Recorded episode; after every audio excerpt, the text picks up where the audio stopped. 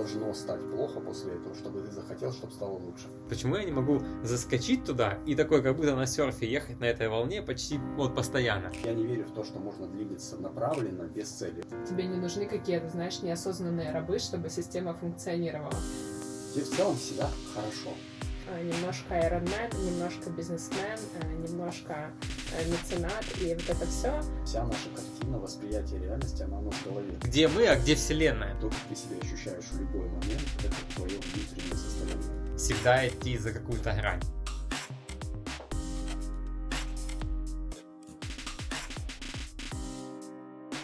Привет! Это подкаст «Неуспешный успех». Здесь мы говорим с людьми о личных важных осознаниях, делимся мыслями и инсайтами, а еще пьем натуральное вино, что делает наши выпуски особенно душевными. Если вам нравится наш подкаст, дайте знать оценкой или отзывом. А мы начинаем. Меня зовут Мария Василенко, и я здесь хороший полицейский. А меня зовут Сергей Боровиков, и это наш первый выпуск третьего сезона, в котором все так же я буду выступать в роли плохого полицейского. Сегодня у нас в гостях Иван Смольников. Привет, Ваня. Привет, Иван. Привет, Маша. Привет. Привет, Сережа. Тебя-то я не знал никогда. У нас сегодня в гостях Иван. Мы обычно не представляем людей, но Ваню тоже мы не будем представлять. Но интересно то, что мы сидим сейчас э, у Вани в Бостоне, в его бункере. И это очень интересный experience быть в целом в другой стране с человеком, с которым живет вообще в другой какой-то вселенной, не в той, в которой живем мы. Поэтому я думаю, что подкаст будет, выпуск будет клевым. А, расскажи, пожалуйста, кем ты ощущаешь себя здесь и сейчас? Частица вселенной просто. А, и автором того, что я делаю. Все. Класс. Хочется все-таки спросить, э, что тебя драйвит по жизни? А, драйвит меня по жизни больше всего одна штука, мне кажется. Менять реальность вокруг.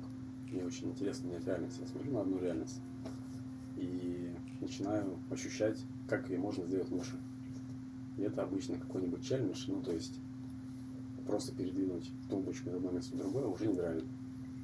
А поменять реальность в каком-то большем масштабе очень интересно. Вот, вот это больше всего драйвит, а все остальное следствие. То есть все, что я делаю, это какие-то попытки изменения реальности. Угу. Вот. Класс, это интересно.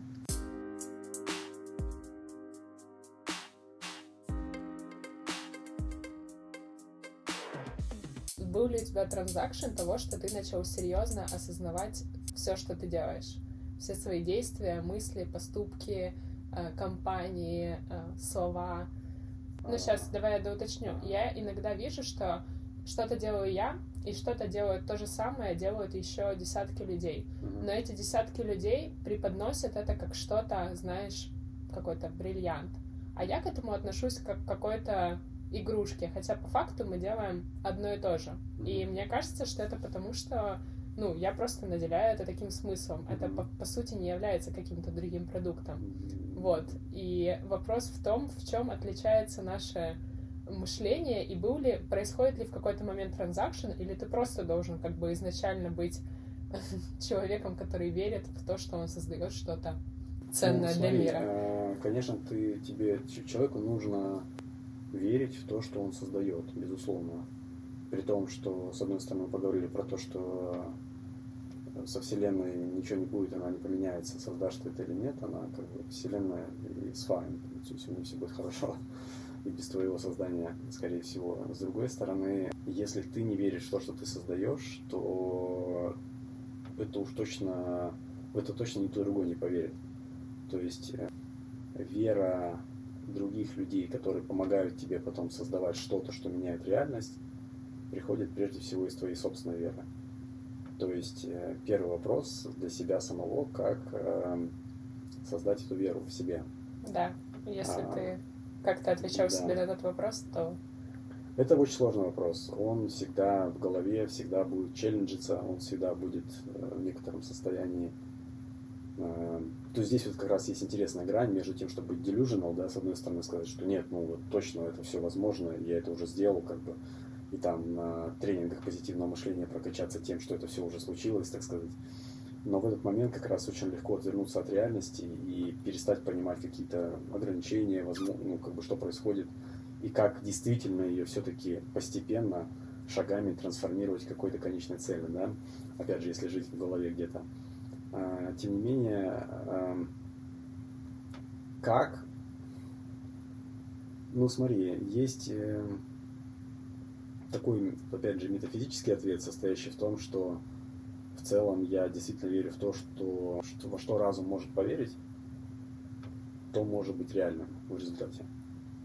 А, при этом возникает масса вопросов, а в деталях можно, типа, вот а как сделать так, чтобы этот разум поверил там, что вот ты можешь трансформировать реальность, да, вот, вот боюсь, инструкции четкой нет.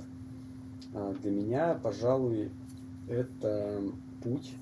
Я не думаю, что я уж точно в какой-то его и близко к конечной фазе, когда я могу сказать, что я там абсолютно уверен в том, что э, вот та реальность, которую я себе в голове воображаю, возможно, и которая дальше вот это различие между текущей реальностью и что я себе придумал в голове, вот vision некоторые, да, это путь, который меня вдохновляет, и который меня движет, и которым я занимаюсь там регулярно, потому что это интересно, челленджинг для меня, вот, трансформация вот эта вот. При этом будет ли честным ответ на вопрос, что я в это верю на 100%? Нет, потому что я сомневаюсь в процессе, потому что есть ups and downs, и, конечно, 100% невозможно. Но, на мой взгляд, очень важно продолжать развивать в себе постоянно некоторый уровень веры того, что если ты сфокусирован на этом, если твое сознание сфокусировано, если ты увеличиваешь уровень веры, уверенности в том, что это возможно, ты будешь двигаться к этому. Вот это само по себе тебя движет к этой цели. Как это делать? Ну, практически, наверное, советы здесь такие, что через какие-то мелкие достижения, то есть э, давать себе некоторый допамин э, за мелкие достижения. Не, не, не вешать весь допамин к тому, что вот пока я не достигну эту большую цель, ничего, так сказать, я не могу э, радоваться своим достижениям, я не могу быть удовлетворен ими и так далее. А двигаться путем, что, ну, есть некоторые майлстоуны, есть некоторые шаги. И один из шагов это просто наблюдать за собственной трансформацией. То есть вот на этом пути есть какие-то задачи. Вот ближайшие, например, задачи такие. Ты, например, не знаешь, как их делать круто же, если ты их узнаешь, как делать, ты себя разовьешь, и у тебя получится их сделать через три месяца. И вот э, этим достижением себя вознаградить. Угу. Важно понять в этот момент также, что все вознаграждения внутренние, внешних вознаграждений на самом деле нет. Вообще нет. Именно поэтому э, люди, которые привязывают вознаграждение к каким-то внутренним факторам, например, там, надо же заработать миллион долларов или что-то еще, они зачастую э, несчастливы после этого, потому что это проходит очень быстро, всплеск допамина. Ты, например, там, хотел что-то, вещь, достижение, чего-то еще. Это произошло, допамин подскочил, потом упал, и все, его больше нет, и ты потерян. Это вот э, типичный пример, там, потерян человек после достижения чего-то, что-то у него там, селебрити какой-нибудь, что-то у него случилось в жизни, а потом он не знает, как дальше. А все вознаграждения внутренние, и если ты переориентируешь свою систему вознаграждений на внутренние вещи, а не на внешние, то тогда ты в целом можешь по каждому шагу культивировать для себя внутри какое-то вознаграждение. О, я молодец, я там поменял реальность вот настолько, за последние 24 часа. Я ложусь спать другим человеком сегодня, потому что что-то изменилось в моей жизни. И таким образом ты на самом деле увеличиваешь уверенность собственную в том, что ты движешься к этой цели. И, в принципе, этого достаточно. Но, конечно, чем больше позитивных таких шагов ты делаешь, тем оно возрастает просто. То есть э, каким-то, если ты послушаешь каких-то спортсменов э, больших, то они говорят, в принципе, примерно про это же, да, что, например, там пробежать какой-то сложнейший Ironman сходу невозможно, да, но если ты э, готовишь себя к этому путем каких-то мелких достижений, ты начинаешь верить в это все больше и больше. То есть ты такой build-up происходит, да, то есть ты выстраиваешь систему уверенности в себе и в собственную какую-то идею путем того, что ты проходишь какие-то майлстоуны, да. Uh-huh. А, вот. Наверное, есть такая, знаешь, фраза прикольная, я скажу, а мне когда запала она, по-моему, есть такой чувак, э, Джеймс Кук был когда-то давно, который путешественник uh-huh. был, да, вроде.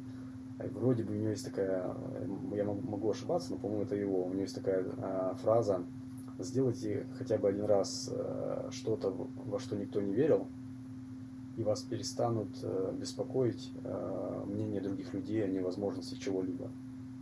То есть обычно что тебя беспокоит? Это когда ты как-то сравниваешь, опять же, с реальностью свой вижен, и ты что-то слышишь от других людей, и ты как бы видишь какие-то неудачи, тебя что-то не получается там, и так далее. И таким образом это разрушает э, у тебя веру в то, что это возможно. Плюс реальность инертна. Реальность, она такая вот инертная, физическая реальность, она такая. Если ты слишком сильно э, считаешь, что она может поменяться за сутки, это само по себе может очень сильно разрушить э, веру и все остальное. Но если это понимать, что она меняется медленно, и если вот из таких маленьких каких-то внутренних э, достижений и ревордов внутренних, которые ты себе даешь, выстраивать этот путь, то получается вот такая конструкция, что когда потом в итоге делаешь что-то, что в принципе уже сложилось из некоторых маленьких достижений, и снаружи выглядит для других людей как что-то невозможное, еще три года назад это было невозможно. И вот тут нам, наверное, знаешь, это такой вот, может быть, чуть-чуть переход наступает.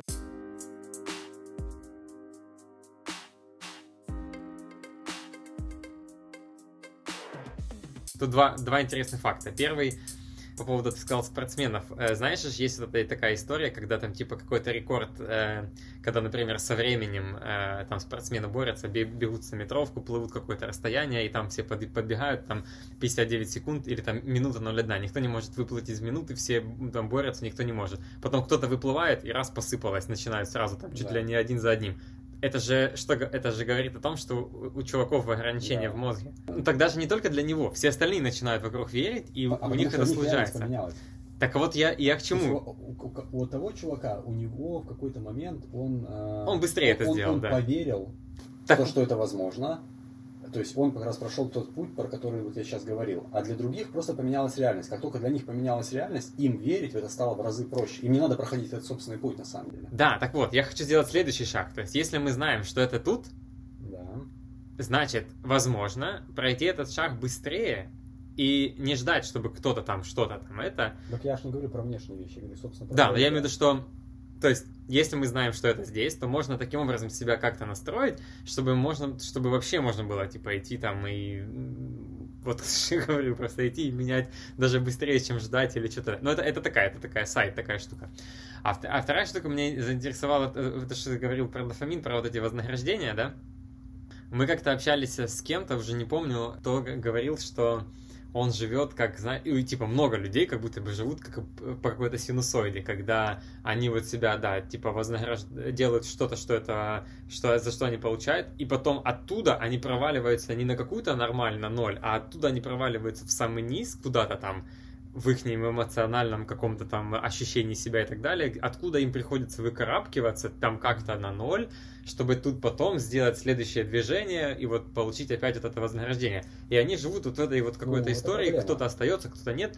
И я тогда задал вопрос, слушайте, чуваки, почему эта штука должна, э, я должен себя вознаградить один раз? Почему я не могу заскочить туда и такой, как будто на серфе ехать на этой волне почти вот постоянно? Типа, мы можем назвать это как угодно, вознаграждение, дофамин, я понимаю, что там есть какая-то биохимия в голове, которая там что-то реально, но, блин, если, если можно же так все обстра- обставить, что ты постоянно будешь на этой волне какой-то такого условного вот в этих терминах вознаграждения, интереса, э, желания и так далее ехать. Это абсолютно подтвержденный на данный момент э, ведущими, так сказать, умами в плане э, э, нейрологии, как работает допаминовая система. Когда ты э, получаешь серьезный реворд, дальше допаминовая система тебя откидывает ниже бейзлайна предыдущего. И это обусловлено базовым эволюционным процессом, состоящим в том, что тебе должно стать плохо после этого, чтобы ты захотел, чтобы стало лучше. Чтобы ты, мотивация была стать лучше, понимаешь? Это, это, это, с этим можешь не спорить, это физиология, это просто биохимия. Теперь, э, что можно с этим делать? Э, на самом деле, ну, я тебе, я тебе могу сказать, как я про это думаю, и что про это думает современная наука э, лучше в этом плане. Она состоит в том, что не надо стремиться к этому высокому реворду. То, что я пытался донести, что не нужно приклеивать свой реворд, свой допаминовый всплеск к конечной цели так, как ты придумал ее в своей голове. И вот тут особенно вот эти всякие якоря и атачменты, они э, создают все страдания, как говорят буддисты, да, то есть желание, да, сильное такое атачмент к желанию, привязанность к желанию. То есть хочу там это завтра, или хочу там это через год. И хочу вот именно так. Нужно быть гораздо более открытым тому, как это может произойти. Произойти может быть очень по-разному и гораздо больше сфокусированным на процессе. С одной стороны, ты хочешь поменять реальность, безусловно, у тебя есть цель. Если цели нет, ты как бы... Я не верю, есть теории, говорящие о том, что цели вообще быть не должно. Я не верю в то, что можно двигаться направленно, без цели. Это как корабль, который не знает, как, где пункт назначения. Он будет дрифтовать как угодно и так далее. Но при этом, условно, можно хакнуть доповинную систему. Она так устроена. Она устроена то, что дать тебе самое большое вознаграждение на этой цели. Но допамин также выделяется в процессе движения. От процесса, от сфокусированной работы, от более мелких достижений. И вот если перестроить свою допаминовую систему на это, то есть больше получать от процесса движения, то тогда у тебя и не будет потом этого всплеска и не будет падения. Если всплеск есть очень большой, падение будет неизбежно. Это а, ну может я говорю тогда про вот этот ноль, да, где тут эта волна, это в нормальности вот в этой, где ты от, откуда ты не проваливаешься, наверное, да.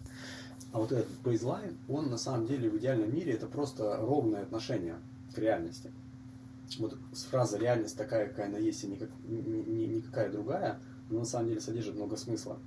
То есть ты ее не пытаешься переоценить, добавить в ней каких-то атрибутов, которые в голове у тебя, но ты не разочарован ей. То есть у тебя стилность такая, да, как бы. Вот это вот вся, весь буддизм, он про то, чтобы вот этот стилность достичь, да. Тогда у тебя нет колебаний, тогда у тебя нет таких проблем. Тебе в целом всегда хорошо. Это... хорошо. И становится только лучше. Лучше, это... всегда спокойнее, как бы, понимаешь? Но это не отменяет. Есть такая э, ошибка. Люди думают, что если ты такой стал стил, то у тебя э, желание пропали. Да, да, да, да. Или там желание что-то менять. Нет, на самом деле нет, потому что вот есть некоторый сильный внутренний драйвер у любого человека что-то создавать, быть автором чего-то. И, в принципе, главное ему не мешать и двигаться в эту сторону, и все хорошо. Это как э, у этого, у, у, у британской разведки есть то ли слоган, то ли главное правило, и, и, типа какая-то главная доблесть вот этих вот э, разведчиков британских, это работа с реальностью. То есть они вот э, э там вот, воспринимают противника так, как он есть, не там, ну там другую страну, как есть, там вот не достраивают этих, вот этих вот э, замков песочных.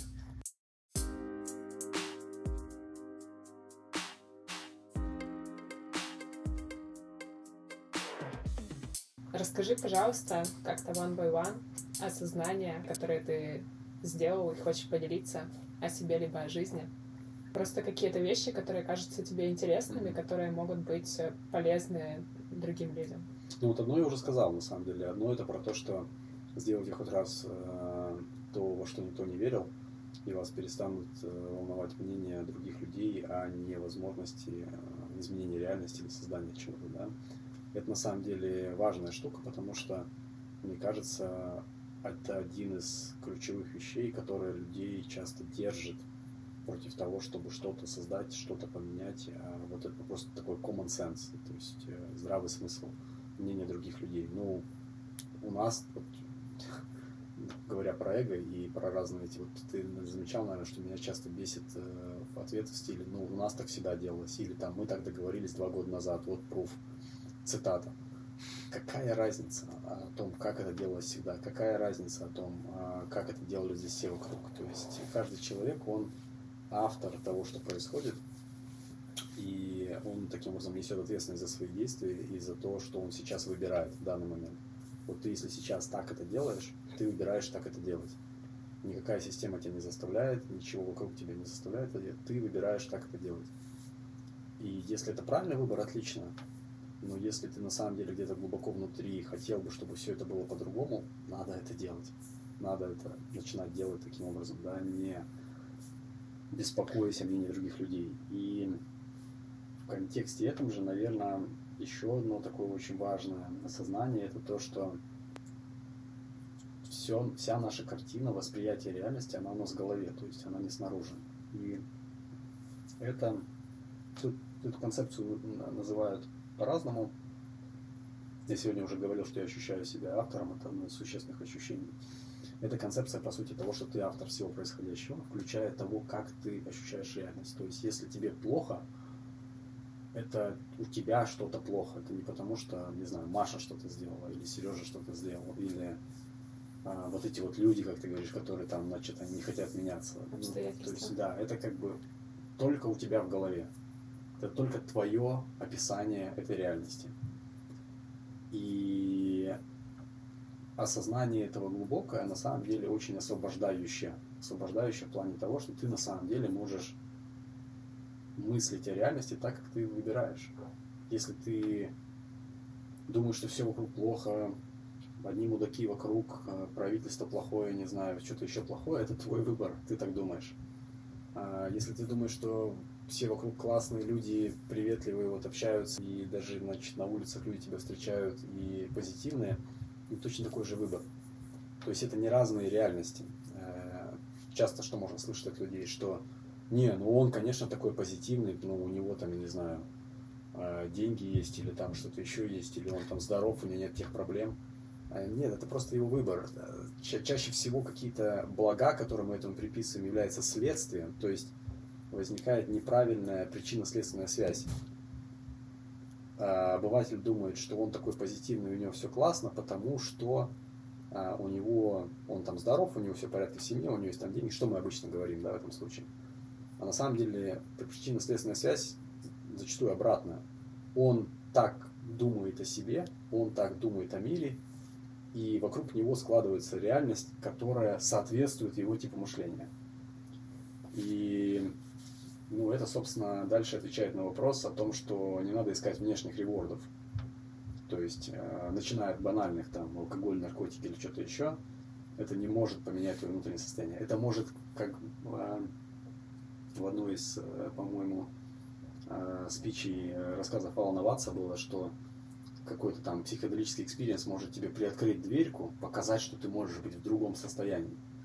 Но если ты подменяешь этим э, свою реальность, то есть ты там попадаешь в это состояние только таким образом, то ты, конечно, очень сильно обкрадываешь себя таким образом. Но это то, то, что, то, что закидывает сейчас вот этому метаверсу, да, э, что он как раз очень легко подменяет реальность человеку, который особо типа не разбирается, он не хочет думать, не задумываться, он тебе раз тебе дает любую тебе сейчас такую реальность, как ты хочешь, да, и что ты сейчас можешь туда пойти и там себе на покупать, да. а не менять свою реальную реальность. Ну да, ну то есть нужно оставлять, нужно осознать в какой-то момент, что это доступно без чего-либо внешнего. То есть это доступно внутри полностью. И вот это, ну, большое осознание, которое, на мой взгляд, я до сих пор пытаюсь, а, как это, опять какие-то слова типа internalize или там инкапсулировать, то есть а, есть какое-то слово правильное русское для этого, я не помню его. То есть, э, короче, соединиться что ли с этим и вот прям его полностью ощущать. И отчасти это получается, иногда не получается, это путь некоторый. Но вера в то, что это так, она уже вот как бы полная такая сложилась. И а, это очень важно, да, мне кажется, понимать, что все это внутри, и то, как ты себя ощущаешь в любой момент, это твое внутреннее состояние. Интересно еще, что получается вокруг нас куча людей, очень много, да? Вообще очень огромное количество людей, там, типа, до Первой мировой войны, Мы типа, знаем, сколько. в мире было чуть ли не там один миллиард жило, или чуть ли не два, там, и вот за какие-то...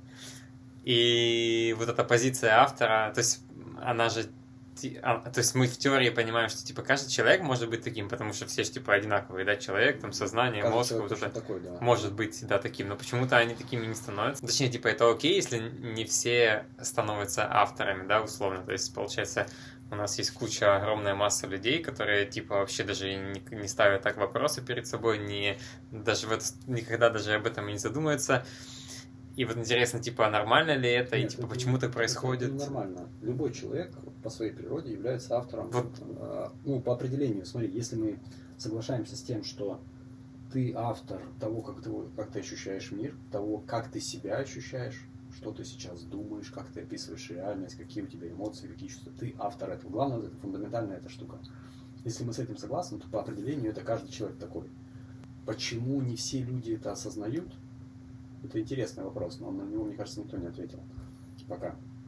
Я точно не отвечу. Я точно знаю, что многие продвинутые коучи, психотерапевты прям задают себе этот вопрос, потому что следствие из этого вопроса станет некоторый ключик. Можно поговорить с человеком, который не осознал то, что он автор. Он автор, я, ну, я так считаю, и я полагаю, что любой человек это имеет в себе.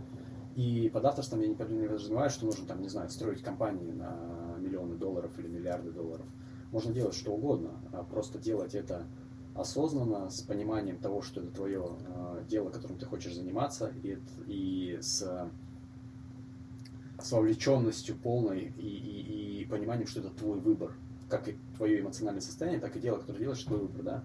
А вот ответ на вопрос, почему это не осознал каждый человек, это глубокий интересный вопрос, э, но на него действительно нет э, полного ответа, и над этим вопросом прям очень многие люди думают, потому что весь коучинг, вся эта индустрия селф-девелопмента, она типа пытается людям помочь вот это открыть. Но они, я бы сказал, даже используют это. Они ну, на этом и живут. Они используют бы. это. Да. А, многие, конечно, искренне хотят этого сделать, но в реальности, как бы, ну, то есть то, что я знаю, а мне кажется, я очень много а, общаюсь и общаюсь с этими людьми и, разбираюсь, что они делают. Но я пока не встречал ни одного, кто мог бы ответить глубинно на вопрос, где кнопка, которая переключает человека из режима, в котором он считает себя э, винтиком и жертвой этого мира, в котором вот э, обстоятельства определяют, как он себя чувствует, что происходит, что возможно, что невозможно, когда он переключается в автора, в котором все это внутри, я могу выбрать быть счастливым, я могу выбрать быть довольным, я могу выбрать быть спокойным, могу выбрать быть неспокойным. Что бы со мной сейчас ни происходило, это то, что у меня внутри происходит. Как найти это переключение, на этот вопрос остается неотвеченным. Ну да, это тот вопрос, на который мы пытались найти ответ два сезона. Спрашивал у людей, в какой момент их переключило. Ну да, по сути, мы об этом, кстати, мы, мы и хотели это узнать у них, да. То есть мы спрашивали обычно так, типа, э, помнишь ли ты момент в жизни, который, который трансфер... Э, в который момент произошла трансформация, подразумевая именно вот эту трансформацию. Да, И мы обнаружили, что что она не происходит. Да, что она мало того, что у тех людей, даже которых думают, что она произошла, она даже на самом деле не произошла, потому что мы ну, слышим как вот по ответу. И это было, конечно, наверное, наибольшее открытие э, на наше после общения со всеми. Ну, вообще, я еще хотела сказать по поводу того, что ты закидывал вопрос по поводу того, могут ли все люди быть э, осознанными и будет ли работать, я так понимаю, человечество, если все будут такими молодцами и осознанными. И я вот смотрю, ну я на примере там компании смотрю, как это работает, э, ну даже не компании, а каких-то команд, а, что команда из там типа двух-трех осознанных людей может работать гораздо эффективнее, чем команда из 15 неосознанных. Ну то есть скорее всего, общество может так работать. Оно будет даже эффективнее, и, типа, реально каждый может заниматься своим делом, но эффективность от этого увеличивается. Вот, поэтому тебе не нужны какие-то, знаешь, неосознанные рабы, чтобы система функционировала.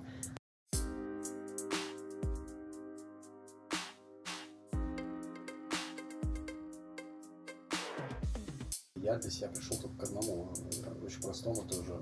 Для этого не нужно индустрия саморазвития и курсы. Это просто наблюдение за тем, что происходит в твоем сознании постоянно, за своим э, мыслительными паттернами. Например, э, банально нужно начать наблюдать за своими негативными эмоциями. Вот есть сейчас какое-то негативное состояние. Злость, агрессия, страх. Ну, для начала надо их начать различать. И называть. И называть. А потом начинать думать, о, оно есть, а, а что это, а почему оно, а что за ним, а, оно в реальности или оно у меня в голове, а, что я себе рассказал в голове. Ну, то есть, обычный ответ будет, я злой, потому что вот тот человек сделал вот это. А следующий вопрос к себе это, что я себе рассказал в тот момент, когда тот человек сделал вот это, что привело к такой у меня эмоции. И вот это наблюдение, вот этот процесс, э, в моем текущем понимании, это единственный путь, не ключик такой переключатель, а путь длительный наблюдения, так сказать, за сознанием, которое э, приводит в результате к тому, что окно осознанности начинает расширяться. Оно не переключается, там, не форточка, которая была закрыта, хоп, стала открыта. Оно начинает расширяться постепенно. И ты постепенно все больше начинаешь все свои состояния трактовать как внутренние состояния. А значит, ничего снаружи не может на тебя повлиять. А значит, в этот момент никакого страха нет. Что ты можешь бояться, если только твои внутренние состояния определяют тебя? А значит, не страшно менять реальность или там что-то еще делать. Ну, там раз, раз- разворачиваются такие. У Пелевина была гениальная фраза, ему ее приписывают. Если хотите, я сейчас найду. То Я, Я, да, я могу закинуть в продолжение того, что ты сказал. Я недавно прочитала мысль, и она мне очень, э, очень начала помогать. Я э, вот замечать свои там эмоции, реакции, да. А еще очень круто смотреть на это все со стороны. Ну, типа, у тебя есть э, сознание, там, подсознание, да, и у тебя есть мозг, который это все генерит, все эти штуки. Мгм. И есть ты, который стоишь где-то рядом. И если осознать то, что ты не этот мозг, который генерит все эти сложности и проблемы, а что ты этот человек, который может от этого дифференцироваться и за этим наблюдать, то это все становится вообще гораздо легче для понимания Ага. осознавания. И это очень круто. Я себя начала как бы на этом ловить. Ну. Я вот что-то делаю, я отхожу на, в сторону, смотрю на это все, и это гораздо Ну, вот лучше. это вот оно, это этот процесс. И то, с чего мы начали, э, ощущение себя э, частью Вселенной, а потом мы говорили про конструкцию эго. Так вот, когда ты идентифицируешь свое «я», можно сказать в кавычках, э, с тем, что не со своими мыслями, а вот с этой некоторой общей вселенной, ты тогда можешь за этими мыслями наблюдать со стороны. И тогда в целом эти мысли тебя не тревожат, хотя они могут быть очень какие-то... Они, вообще говоря, не уходят, вроде бы даже у просветленных людей, то есть они остаются там разными, дурацкими, негативными и так далее. Но если у тебя в этот момент идентификация с этим, то есть ты веришь в эту реальность, мысль тебе рассказывает что-то, блин, ну вот это же вообще, ну как вот она могла так сделать, это вообще ну просто все, никакого будущего вот с этим человеком в отношениях быть не может там и так далее. Эта мысль тебе что-то рассказывает. Если у тебя полная с этим идентификация, то, конечно, очень тяжело в этот момент жить, потому что тебе кажется, что реальность такая. Если ты в этот момент войдешь со стороны, посмотришь, ну это просто какая-то мысль, какая-то история. Почему она такая, фиг его знает. Может быть, когда-то в детстве я что-то там видел там у родителей, как бы это там меня стригерило, вот сейчас вот это вот, я вообще понятия не имею, никогда туда не докопаюсь. И вообще я тут при чем? Какая-то мысль крутится, понимаешь? Фраза Пелевина, которая с юмором, но про то, что я говорил, про, пожалуй, единственный способ повышения осознанности это наблюдение. Хотя есть разные э, шаманы, так сказать, коучи и вот эти все инфодоктора, которые тебе рассказывают, как вот сейчас тебя просветить. Значит, э, э, вопрос, Виктор Олегович, вы единственная надежда. Скажите, как сделать так, чтобы она всех отпустила, пожалуйста. Ответ. Мне кажется, что на самом деле э, ничто, нас на самом деле ничто не держит. Просто наше эго постоянно стремится выжать из мозга еще одну капельку дофамина, манипулируя социальной колодой привычных состояний ума. Не дает нам перенести внимание на что-нибудь новое, хотя теоретически мы знаем, что давно пора это сделать. Это такое смешное ежедневное недоразумение, из которого со временем складывается трагедия жизненного промаха. Теперь о техническом аспекте. Сделать так, чтобы жопа нас отпустила, нельзя, потому что она даже не знает, что мы в ней. И объяснить ей это очень сложно. Здесь не поможет даже молитва. Зато вполне реально понемногу отпустить ее самому. Для этого, если коротко, и вот, собственно, весь рецепт, нужно вести трезвый образ жизни и внимательно наблюдать за тем, что происходит в нашем сознании. Все, как бы. На, на этом как занавес. Но, но- но это, но это занимает десятилетия. И когда она постепенно отпускает, наверное, в этот момент заканчивается, как говорится, цикл. Пора его повторить.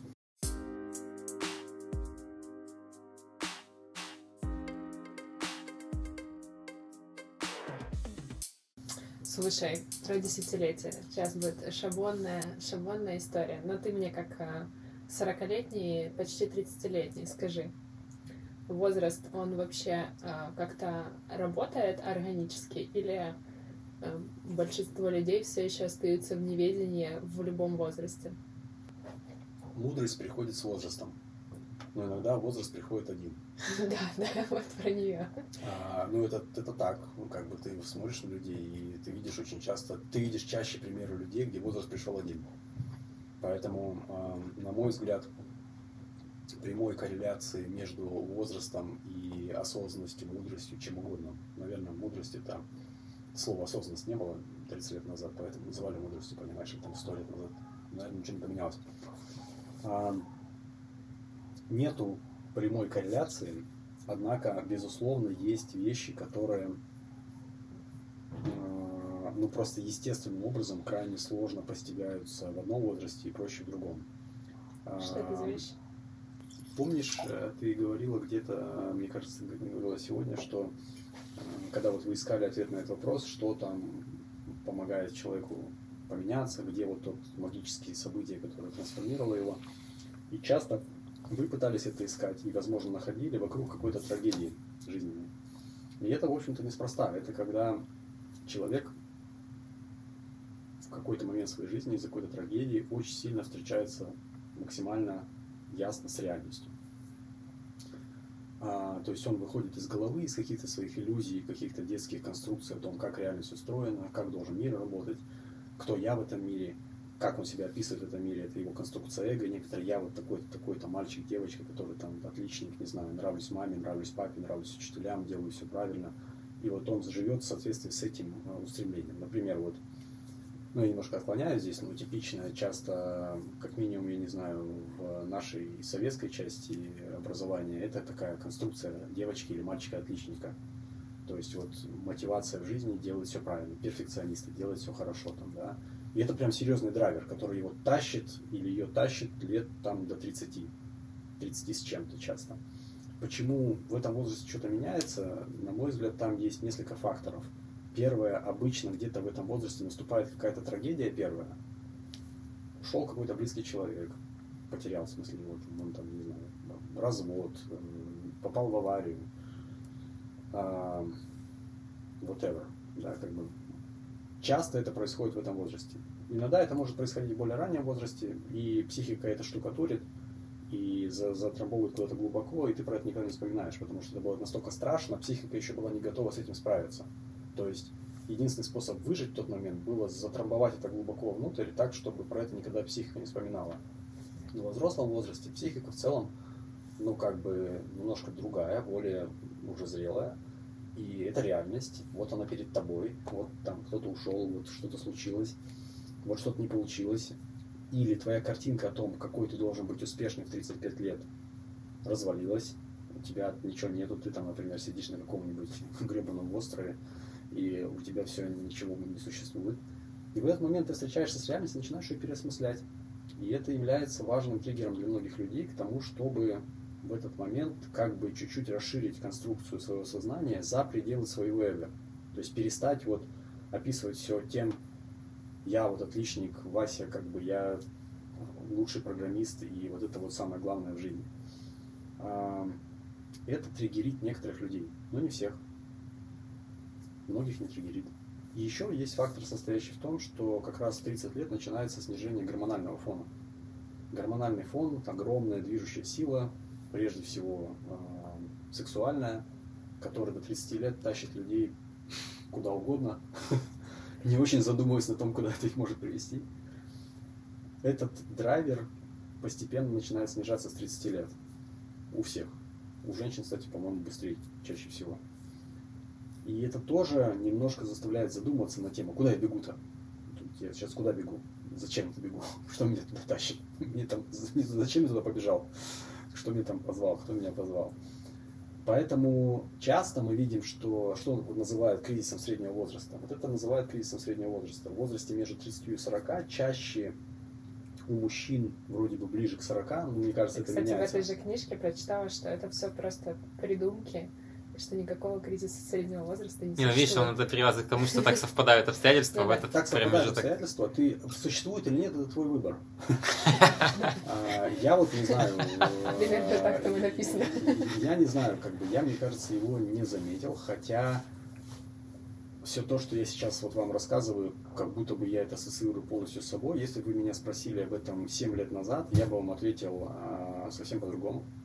Вот этого всего там точно бы не было. И для меня где-то как раз э, в возрасте 35 лет много изменений я сделал в своей жизни.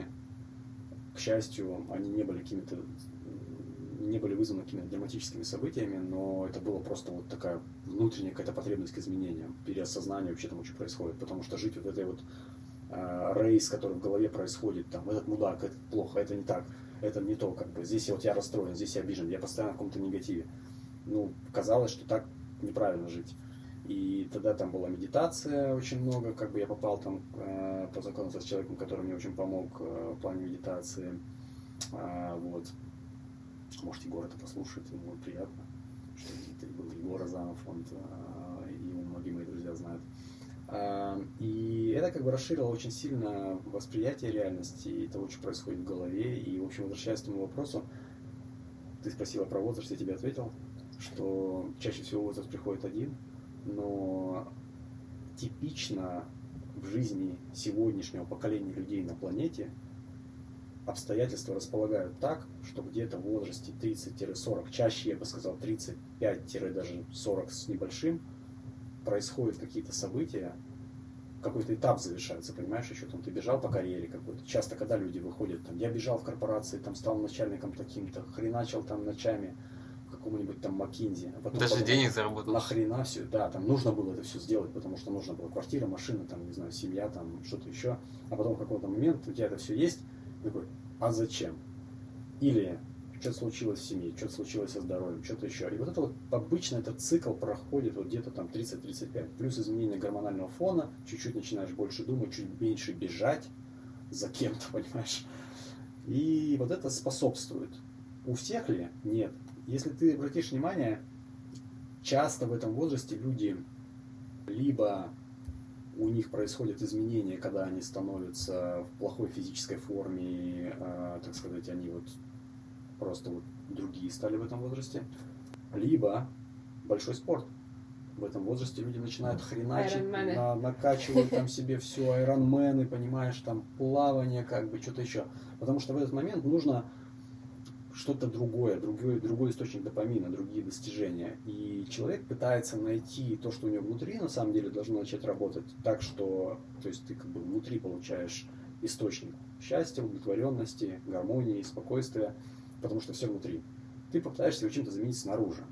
Какой-то этап в карьере завершился, что-то развалилось, и вот смотришь, человек никогда, не, у него никогда не были там такие вот здоровые бицепсы, и вот у него в 35 или 37 лет он просто в качке весь там классная штука. Я сам три раза в неделю в качке и где-то еще, но это обычно характерно, что происходит какая-то трансформация, которую человек на самом деле затрамбовывает вот этим. Потому что когда он на тренировке э, э, 7 дней в неделю, это суперинтенсивная тренировка, в этот момент ты попадаешь в состояние флоу, которое на самом деле позволяет тебе не думать о тех проблемах, в которых ты находишься, не доосмыслить их. Ну, лучше ли это, чем попасть в алкоголизм или что-то еще? Конечно, лучше. Но лучше было бы еще и понять, что происходит, и потом выйти из этой трансформации с новым взглядом на мир.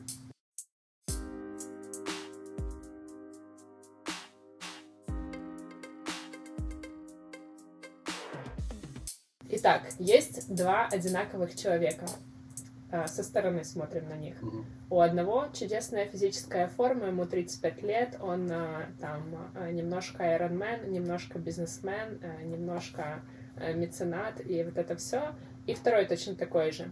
Но у первого это следствие, вот как ты в самом начале говорил, следствие его внутреннего душевного спокойствия, равновесия, mm-hmm. и его как бы окутывает вот эта позитивная реальность, а у второго это какое-то достигаторство, которым он забивает свое внутреннее состояние. И мне кажется, что вот этот человек, который забивает достигаторством свое внутреннее состояние, он не всегда понимает разницу между он, э, он, конечно, не понимает, двумя да. людьми. Вот как ты думаешь, можно ли осознать э, вот этому человеку разницу?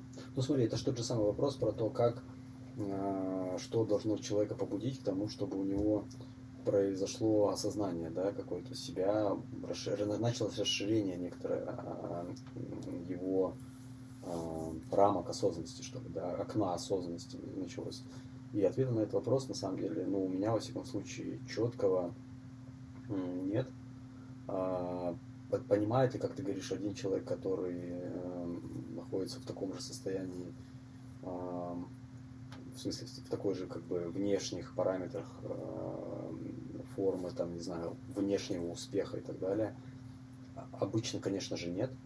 Но при этом я думаю, что глубоко внутри, если э, там где-то есть хоть какая-то контакт с этим, что внутри, а, когда ты это делаешь из состояния постоянного, не знаю, агрессии, негатива и несчастья, где-то глубоко внутри голос какой-то все-таки говорит, что это, наверное, вот не совсем правильно, там что-то есть какая-то другая история. Но этого недостаточно, чтобы переключиться, и ты продолжаешь э, драйвить себя все теми же самыми паттернами, да, там вот просто, не знаю, нужно пробежать еще пять раз. До какого-то кризиса. Ну да, либо, на самом деле, может быть, все, то, что я говорил, что иногда возраст приходит один, до конца жизни вполне себе, ну, никаких проблем с этим. Ты можешь прожить жизнь так, как ты хочешь, тоже выбор. А, осознанный или неосознанный выбор. Выбор может быть неосознанный. Ты его сделал, ну, да. как бы он такой, какой он есть, и проживешь ее так, как ты прожил.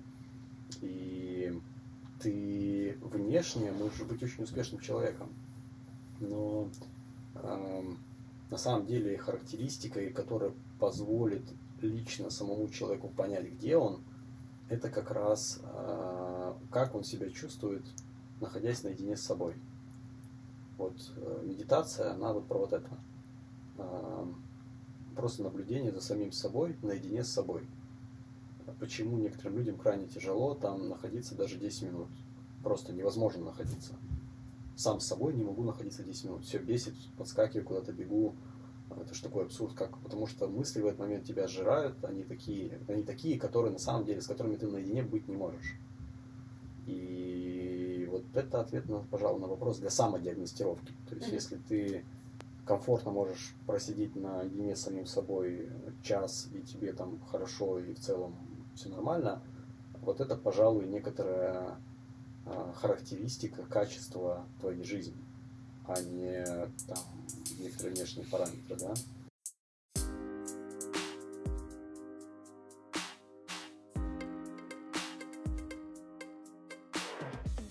Да, у меня вопрос есть. Я хочу немножко сделать еще один шаг в сторону а, ну, как бы в, в продолжение мы говорили о том, ты, вот, ты говоришь мысль о том, что типа Вселенная типа нас не видит, да? Мы вообще пыль, песчинка. Не, мы, мы есть Вселенная, но... Ну да, ну я имею в виду, ну в масштабах, типа, что мы тут что-то тут изменяем у себя во, во дворе, вся Вселенная, будем мы менять или нет, она особо не меняется. Но я э, хочу... Нет, Вселенная меняется, ну просто и хорошо как бы и так, и так. Да, я хочу, я хочу закинуть удочку в э, такую тему, которую я очень сильно чувствую, но Вообще, в последнее время я, я, я, я перестал... Мне не очень нравится, знаешь, вот эти вот эм, э, всякие там э, фреймворки оценки людей, там на типы, фреймворки концепции.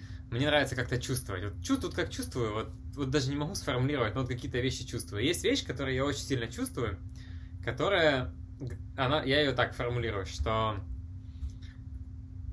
если ты вот в каком-то уже определенном состоянии, давай там, открытом, осознанном и так далее, то каким-то образом все начинает складываться вокруг, или если перефразировать, Вселенная тебе помогает постоянно, всячески, там, ты встречаешь нужных людей, обстоятельства складываются таким образом. Все начинает как-то течь туда, куда тебе надо. Вот каким-то образом, да? Ну, это же то, что только что мы проговорили по поводу того, что если у тебя есть определенное внутреннее состояние, то дальше внешние факторы, они как бы налипают на тебя. Да, но не, я хочу... Это, это как будто бы, да. Визуализация. Это женская энергия, да. Не, я хочу, я хочу сказать про, про другое, что, блин, Окей, что-то налипает, но это же какие-то супер дальние э, вещи, которые не могли случиться по какому-то определенному стечению обстоятельств вообще в принципе. Ну, ну, ты не мог своим осоз... своей супер осознанностью или тем, как ты понимаешь мир,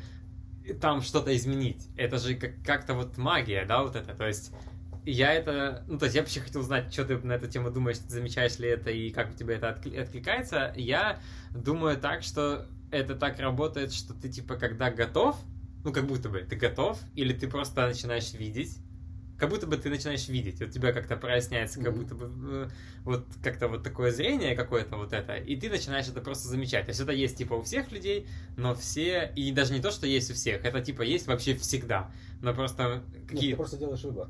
Ну, какой-то выбор. Ну, понимаешь, ну выбор, ну ты же, ну как? Ну вот, а, а, вот это такая очень показательная штука с встречанием нужных людей. Ну блин, ну какой ты выбор делаешь? Ну ты реально ты, просто. Ты делаешь выбор такой, какой ты.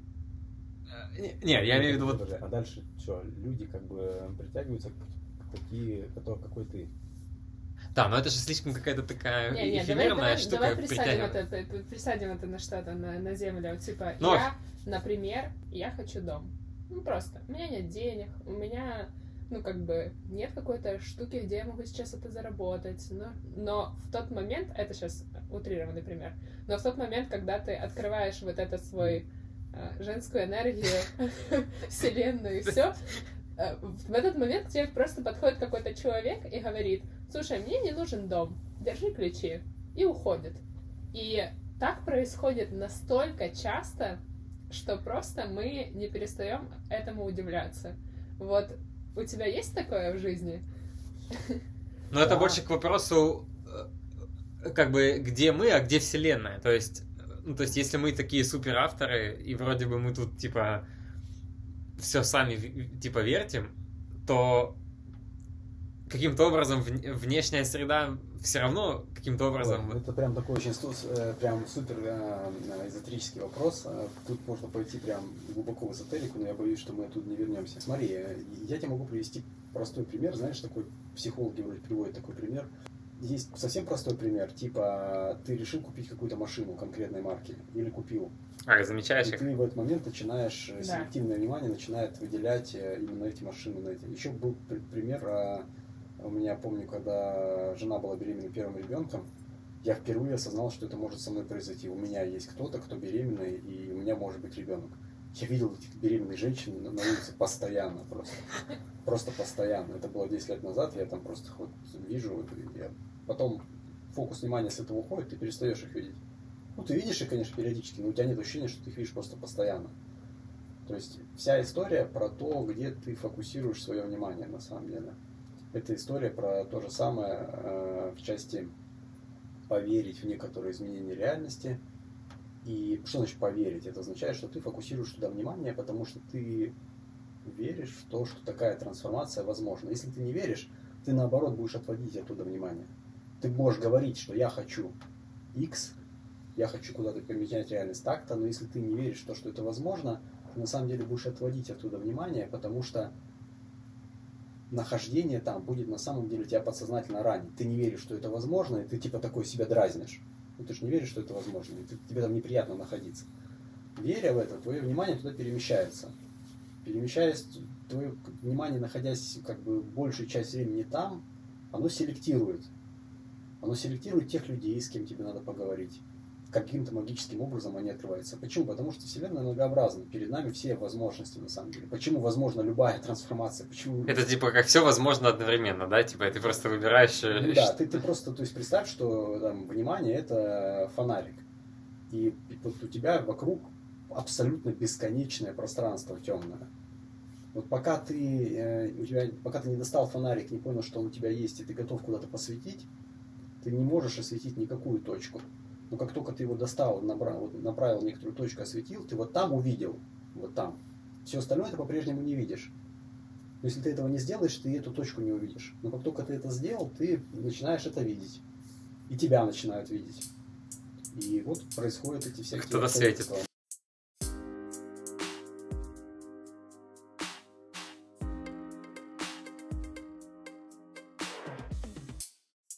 Хорошо, ну тогда, наверное, какой-то, может, последний завершающий вопрос нашей всей штуки. Веришь ли ты в, в некое предназначение? Че- у кого, ты знаешь, как это тоже, типа, современная история, все коучи и там говорят тебе, вот, надо найти предназначение, вся жизнь изменится, там еще найдите дело вашей жизни и так далее. Веришь ли ты в то, что это вообще есть у каждого человека? Или все-таки мы, типа, вообще авторы и делаем, что хотим? Смотри, я думаю, что мы авторы делаем, что хотим. Я думаю, что история про то, что нужно его найти как-то магическим образом, и надо его там искать там долго и так далее, переоценена очень существенно. То есть я думаю, что она на самом деле не, не практична, нереальна, и она многим людям мешает, потому что многие люди попадают в ступор, особенно молодые. Мне нужно продолжать его искать, я его не нашел. А, Это, э, но при этом, смотри, есть некоторые conditions. э, Ну, то есть я не выбирал родиться в каком-то маленьком неизвестном городе России, далеко на границе с Китаем, понимаешь? Там вот я родился. Вот это некоторый кондишн, который со мной случился. Мне кажется, что в своем детстве как-то даже я до конца не выбирал, что мне, например, нравится физика и математика. Мне кажется, даже вот первые выборы какие-то, они начались уже в тот момент, когда я в институт поступал, и вот там вот какие-то осознанные там вещи начали возникать. То есть в тот момент, когда я начинаю думать про свое предназначение, в кавычках, у меня есть набор определенные conditions. У меня больше вероятность к определенным видам деятельности, меньше к другим, понимаешь? Точно так же, как физическая предрасположенность. Я борьбой занимался в детстве, но мне кажется, это была глупая затея, потому что вся, вся моя э, физиология, вот если вы на меня посмотрите, она как бы называется такой, даже не помню слово правильное, склад э, тела, э, которое на самом деле не... Ну, вот если ты посмотришь на борцов, э, чемпионов, там, олимпийских чемпионов из России, они все там с определенных мест, с определенных регионов. Они очень определенным образом выглядят, да, такие кавказцы крепкие. Вот я не такой. Э, очевидно. Можно, конечно, Были- очень захотеть, э, захотеть увидеть свое предназначение в том, чтобы стать олимпийским чемпионом по, по дзюдо, но кажется, что э, это будет слишком. И мне, честно говоря, не хотелось. Случайно ли это, или это все-таки вот, ну, вот совпадение определенных conditions, условий, да, как бы, и э, моего способа мышления, не знаю. Возвращаясь к твоему вопросу, короче, я считаю, что какой-то поиск магически предназначения переоценен. Человек на самом деле при всех его условиях генетики, где он родился, что он делал, как он учился, э, какими людьми он общался, при всем при этом он сохраняет достаточно широкий спектр достаточный, да. Достаточно широкий. Не надо там искать одну магическую штуку. На самом деле можно направить свое внимание на какой-то выбор, приложив туда достаточное количество усилий и внимания, ты в процессе, скорее всего, полюбишь эту штуку, тебе будет казаться, что это твой выбор на всю жизнь. У меня всегда к этим чувакам, которые верят... Я, если честно, думаю так же, да, что это, типа, очень сильно переоценено. У меня всегда к ним один вопрос, типа, как понять, что ты нашел? То есть, вот хорошо, давайте, давайте верить в то, что можно найти, но как понять, что ты нашел? Тогда какой, какой критерий вот этого будет э, того, что ты нашел? И, конечно, да, я очень много людей наблюдаю в поиске, которые, типа, и уже начинают попадать в цикл страданий уже от того, что они уже не могут найти. А еще вся индустрия им говорит, ищи. Это как да, раз вот по поводу истории успеха. Эту идею, перепродали эту идею, она очень сильно перепродана, и она в результате мешает. А, ну, по факту, есть научные исследования, есть, кстати, пару подкастов классных на эту тему, могу скинуть прямо с ресерчами, которые говорят о том, что в целом э, ты почти всегда можешь ответить себе на вопрос, какие 5-6 опций перед тобой. Вот там борец дзюдо не моя опция. Но я неплохо играл в баскетбол, там очень много занимался боевыми искусствами другими, типа айкидо, и у меня очень классно получалось. И вот мне как бы не, не было такого сложного вопроса, выбрать ли, понимаешь, дзюдо или айкидо. Как бы вот у меня как бы вот айкидо это мое. Не, ну, понимаешь, может быть бадминтон, может быть э, прыжки с лыжами. Ты просто не знаешь. Абсолютно, да. И ну, вот есть эти 5-6 опций перед тобой. И ты, может быть, какие-то не знаешь, ну, может, и не надо их знать. Там, а, это conditions, да? Conditions. У, меня, где я родился, понимаешь, с лыжами никто не прыгал. Я первый раз попал в Альпы и покатался с лыжами, и сейчас хорошо катаюсь. В принципе, в возрасте там 20 с чем-то лет. Но некоторые люди родились в Альпах или в Колорадо, понимаешь, и они там с детства этим занимаются. То есть вопрос такой не стоял. Не надо себя мучить таким сложным вопросом. А может быть, я, во мне умирает супер талантливый лыжник. Ну, хочешь попробовать, пойди попробуй. Залезь на гору в Колорадо, блин, типа, оцени, как бы, умирает ли в тебе супер талантливый лыжник или нет. Вообще, короче, есть 5, там, 6 у любого человека быстрых опций, которые он сам тебе назовет сходу. Что ему нравится, где он чувствует себя хорошо, интересно. Ответ очень простой, можно выбрать любую. Туда надо закопать, условно, 10 тысяч часов вот этих самых, а, и научиться фокусировать свое внимание на этом выборе, и тогда ты его полюбишь и станешь супер крутым профессионалом в этой области, который может менять реальность и получать от этого удовольствие. И это есть путь собственного развития, трансформации. Зачем менять-то реальность? Ну, на самом деле это просто собственное развитие в этом происходит, потому что ты себя стречишь. Есть такая книжка «Путь героя». А, Не сталкивался? Что-то знакомое. А, Кем-. Да, да, Кембала. Там просто вся как бы мифология, психология, все религии, все написано в одной книжке. Постоянный цикл.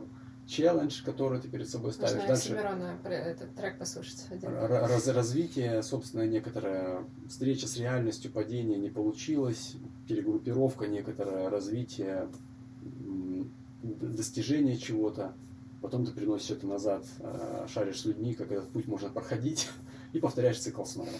Ну, это, в принципе, нормально. Э, Мне нравится, знаете, я не знаю, есть ли какая-то концепция, кто-то, наверное, это типа сформулировал или нет, или это больше было у а, вот этих э, советских фантастов, там всяких Стругацких, там, или у кого-то, что типа человек так устроен. И мне это очень, мне это очень близко как-то так отвлекается, что так это, видимо, про цикл постоянного, постоянного какого-то следующего достижения, про то, что типа человек так устроен, что нужно всегда идти за какую-то грань. То есть ему хочется, то есть он развивается тогда, когда идет куда-то туда, где типа вот как раньше хотели в космос полететь, или как эти тот же Кук э, плыли куда-то далеко, когда не знали вообще куда, да. и все там происходит.